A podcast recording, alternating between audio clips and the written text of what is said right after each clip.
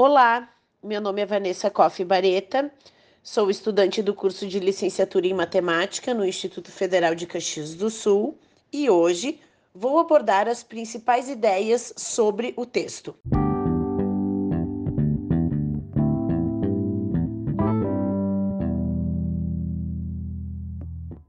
Os jogos na aprendizagem matemática de pessoas com o espectro autista.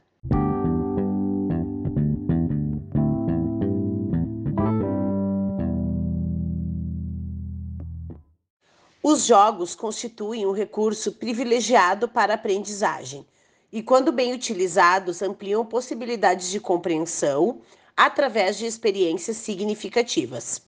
Conforme dados do INEP, Instituto Nacional de Estudos e Pesquisas Educacionais Anísio Teixeira, os dados mostram que 92,1% dos estudantes com deficiência estão incluídos em classes comuns. Entre esse público estão os alunos com o TEA, transtorno do espectro autista, uma deficiência determinada a partir de características ou de sintomas comportamentais ligados a comprometimentos na comunicação e na interação social. Seus sintomas podem variar entre os indivíduos portadores, variar em grau de intensidade e em ocorrência de manifestações, cujas causas ainda não são totalmente conhecidas.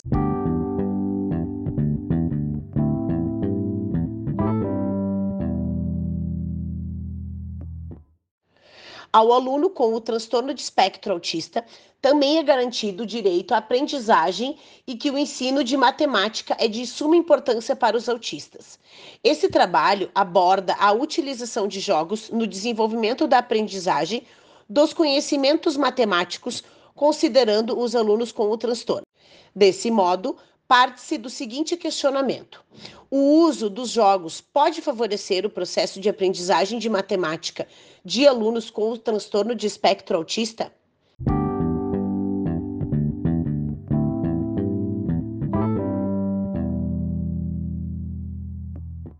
O objetivo proposto é estudar, analisar e caracterizar o jogo como uma possibilidade para a aprendizagem dos conceitos matemáticos, tendo em vista os alunos com o TEA. O termo autismo, do grego autos, que significa eu próprio, foi empregado pela primeira vez em 1908 pelo psiquiatra Eugen Bleuler para caracterizar sintomas de pessoas com esquizofrenia, que pareciam fugir da realidade e se isolar em um mundo interior.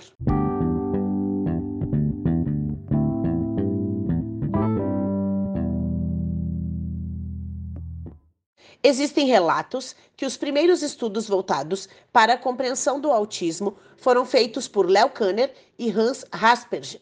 Os dois psiquiatras produziram de forma independente relatos sistemáticos dos casos que estudavam e formularam hipóteses e teorias para essa síndrome até então desconhecida.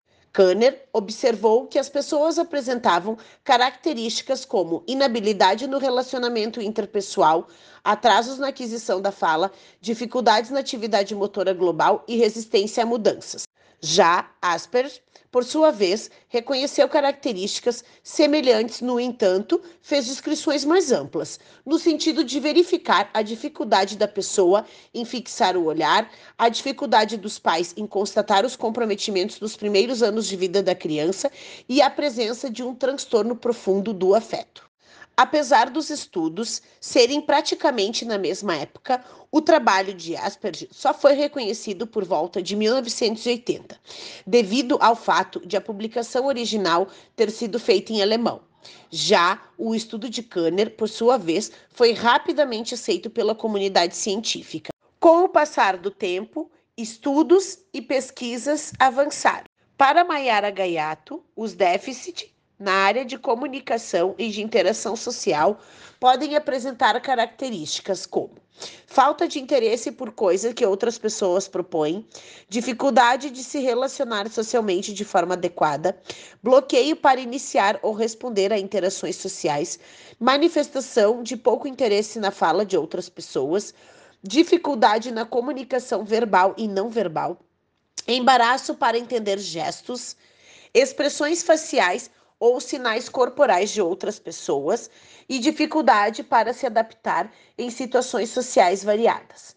A autora ainda apresenta alguns outros sintomas que podem estar presentes quanto à categoria de interesses restritos e padrões repetitivos, tais como movimentos repetitivos ou estereotipados, com objetos ou com a fala, apego à rotina, comportamentos padronizados e fixação por determinado tema ou interesse, sensibilidade a estímulo como som, texturas ou objetos luminosos, estereotípias motoras.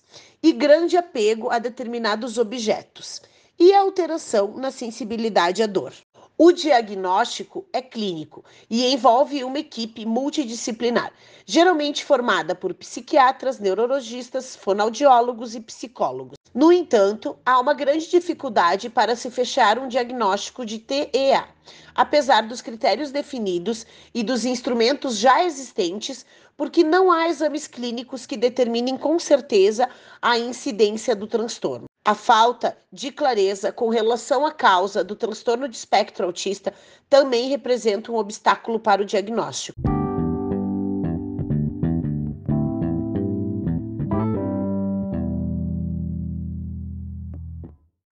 Vivencia-se nos últimos anos no Brasil um movimento em direção à valorização e à efetivação de políticas públicas para a inclusão. Especificamente em relação ao transtorno de espectro autista, no ano de 2012 foi publicada a Lei número 12.764, que institui a Política Nacional de Proteção dos Direitos da Pessoa com transtorno do espectro autista. Através deste instrumento, as pessoas com o TEA passam a ser oficialmente consideradas como pessoas com deficiência, tendo direito a todas as políticas de inclusão.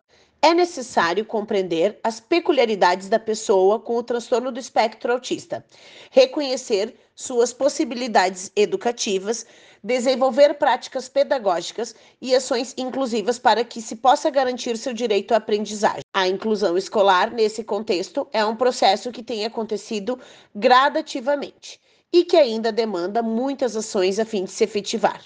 A inclusão de alunos com o transtorno do espectro autista é cercada de desafios e pressupõe o conhecimento das especificidades do transtorno, para que se proceda ao processo de ensino-aprendizagem desses indivíduos. Gaiato declara que as escolas são muito importantes, tanto pela oportunidade de aprendizagem quanto pela possibilidade de interação social que são oferecidas às pessoas com o TEA. Ao considerar o atendimento educacional de alunos com o TEA, o que precisa ser entendido por professores e demais profissionais da escola é que eles são capazes de aprender.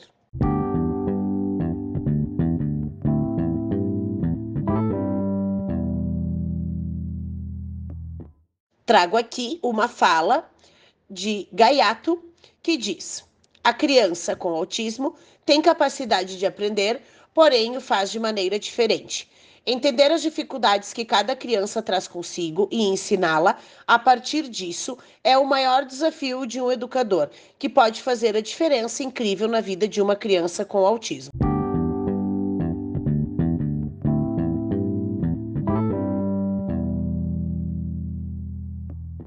O primeiro passo do professor é conhecer o seu aluno. Assim, será possível estabelecer as prioridades ao reconhecer quais habilidades o autista possui e quais ele necessita desenvolver. Não se trata de ignorar as limitações que estão presentes no transtorno do espectro autista, mas de focalizar as capacidades para que outras habilidades sejam favorecidas. O trabalho com um aluno com o transtorno do espectro autista não deve pautar-se na proposição de uma atividade esperando que ele responda adequadamente ao esperado, mas, ao contrário, é primordial observar suas reações e respostas, atentar-se para os sentidos elaborados pelo estudante, que poderão ser posteriormente explorados e organizados com mais eficiência. O professor necessita descobrir os pontos fortes da pessoa e usá-los ao seu favor, de forma a fomentar a aprendizagem e a socialização. E aqui listamos três pontos fortes que comumente estão presentes nas pessoas com o transtorno do espectro autista. A habilidade do pensamento de baixo para cima, ou seja, a capacidade de prestar mais atenção aos detalhes. O pensamento associativo, que está ligado à memória de longo prazo e à habilidade de estabelecer conexões acerca de determinados temas. E o pensamento criativo, que possibilita ao autista maior probabilidade de ter saltos criativos ou ideias inovadoras. Algumas estratégias podem ser utilizadas em sala de aula, como usar materiais do interesse do aluno para desenvolver as atividades, explicar de maneira clara o objetivo do trabalho a ser realizado, retirar estímulos secundários, posicionar o estudante mais à frente, envolvê-lo na organização da atividade, estabelecer uma rotina para a aula, ilustrando com imagens, adotar reforçadores positivos como adesivos, carimbos e elogios, usar recursos visuais e estimular o trabalho em grupo. Isso tudo pode favorecer o aprendizado desses alunos. Essas estratégias não esgotam as possibilidades uma vez que, à medida que o professor vai conhecendo o aluno, ele pode criar outras técnicas para viabilizar o trabalho pedagógico. Além disso, é importante lembrar que, dependendo do grau de comprometimento do educando, será necessária a intervenção de um profissional de apoio em sala de aula, conforme garantido por lei.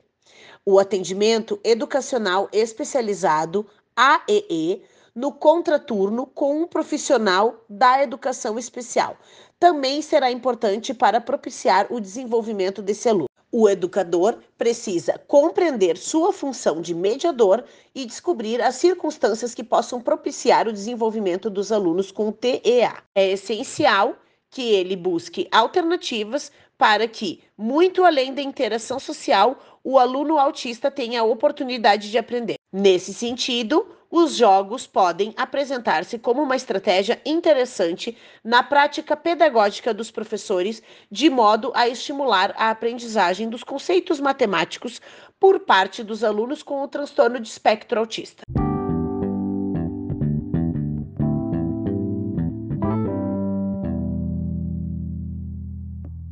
Os jogos podem ser importantes aliados para a aprendizagem dos conteúdos da matemática. Essa estratégia é bastante utilizada, pois desperta o interesse dos alunos, aborda os conteúdos de forma lúdica, permite a aquisição de habilidades e proporciona o envolvimento de toda a turma em torno de atividade. O jogo provoca no ser humano o desejo de participação e pleno envolvimento, pois de maneira geral desperta muito interesse, motiva e traz prazer. Por isso, é fundamental que nas instituições escolares os jogos constituam parte essencial das suas ações pedagógicas. Os jogos possibilitam aos educadores conhecer melhor seus alunos, suas habilidades, capacidades e competências, assim como permite também conhecer as suas limitações dificuldades e necessidades educativas. É possível encontrar uma infinidade de jogos que podem ser utilizados com fins pedagógicos, objetivando a introdução de um conteúdo, assimilação ou mesmo reforço de um conceito matemático definido. E aqui podemos elencar a classificação de alguns jogos. Os jogos de azar, que são aqueles que dependem apenas da sorte para vencer. Jogos de quebra-cabeça, onde geralmente o participante joga sozinho e precisa raciocinar para encontrar uma solução. Jogos de estratégia, que são aqueles que dependem unicamente do jogador que elabora uma estratégia para vencer. Jogos de fixação de conceitos, que são os jogos para fixar os conceitos trabalhados em sala de aula, ou mesmo para tornar a assimilação dos conteúdos mais lúdica. Jogos pedagógicos, que no caso, neste grupo aqui, uh, temos um objetivo pedagógico em que o lúdico atua para contribuir com o processo de ensino-aprendizagem. E jogos computacionais, que são aqueles projetados e executados em meio eletrônico. Ao utilizar os jogos no desenvolvimento da prática pedagógica, é recomendável que o professor assuma o papel de agente responsável pela adequada organização das ações educativas a serem implementadas e adote métodos e procedimentos compatíveis com os objetivos pretendidos, e, acima de tudo, que tenha um envolvimento ativo no processo. É possível estabelecer alguns procedimentos essenciais para se desenvolver atividades envolvendo os jogos, como estratégia para a prática pedagógica e a aprendizagem.